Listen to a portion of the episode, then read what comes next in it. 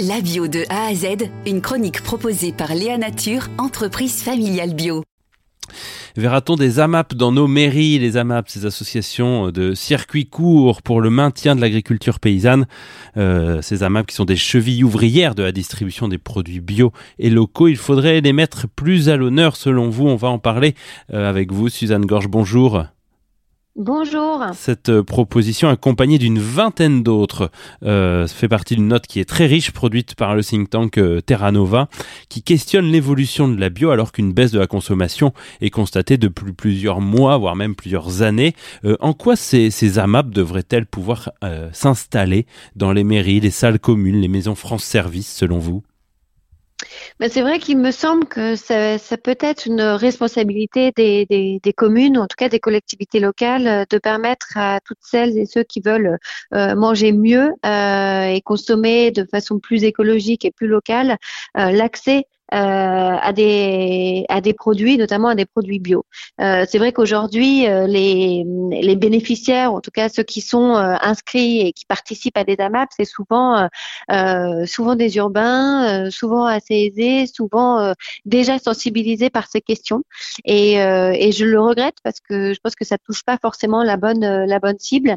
Et donc en mettant accès dans des mairies, dans des maisons France Service, enfin dans des lieux qui soient euh, des, dans des lieux, notamment dans des communes rurales. Ça permettrait, il me semble, d'aller chercher des gens, d'aller toucher des gens qui sont aujourd'hui euh, moins sensibilisés à ces questions. Donc, je pense que c'est un vrai, un vrai complément euh, à côté euh, des, cantines publiques, des établissements publics et de tous les points de distribution qu'on connaît. Mais je pense que ça a vraiment sa place dans le dispositif global.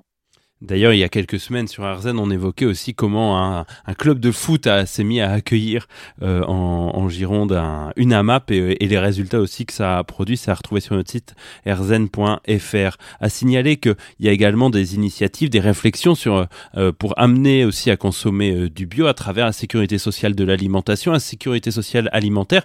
Vous, euh, vous invoquez les chèques alimentaires. Pourquoi? C'est quoi la différence?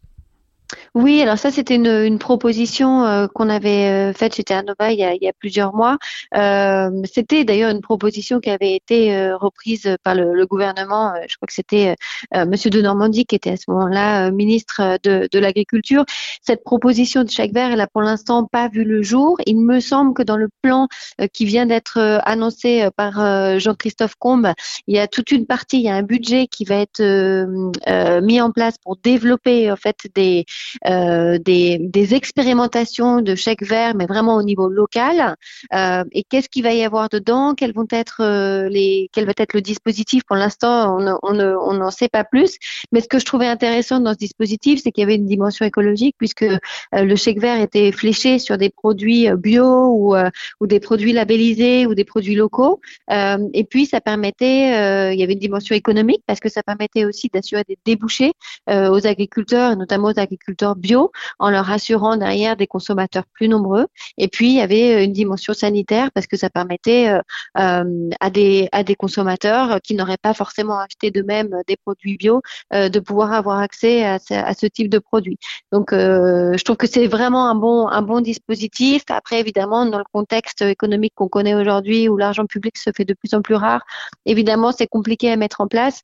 J'espère que les expérimentations locales qui vont être développées ces prochains mois pourront faire la, donner quelques quelques preuves de leur succès et pourront ainsi être généralisés. Merci beaucoup Suzanne Gorge. Je rappelle que vous êtes l'autrice d'une note sur cette question de la bio pour le think tank Terra Nova. Merci beaucoup. Léa Nature, fabricant français de produits bio en alimentation et cosmétiques, bénéfiques pour la santé et respectueux de la planète.